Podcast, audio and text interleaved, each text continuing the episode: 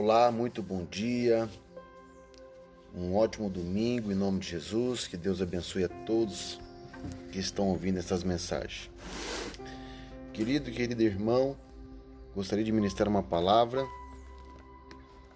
Ah, está na Bíblia. 1 Coríntios, capítulo 12, versículo 11.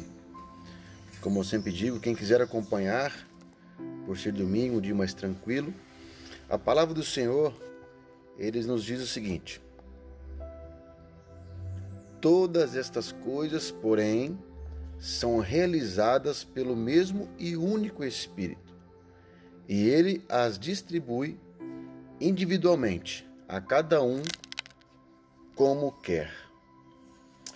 Amados, Aqui Paulo está dizendo que o Espírito de Deus ele é derramado sobre nós, as pessoas, com o intuito de servir a outras pessoas.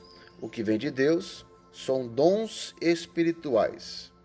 Só que há um único Espírito, e sobre esse único Espírito são derramados variados dons de sabedoria, de entendimento, ah, entre, entre outras, outros dons que há na Bíblia. Se não me falha a memória, são nove dons espirituais. Mas há também os dons encobertos também. Nós sabemos que Deus ele distribui cada um de maneira diferente, mas sabemos que há um só Espírito manifestado sobre nós. Amém?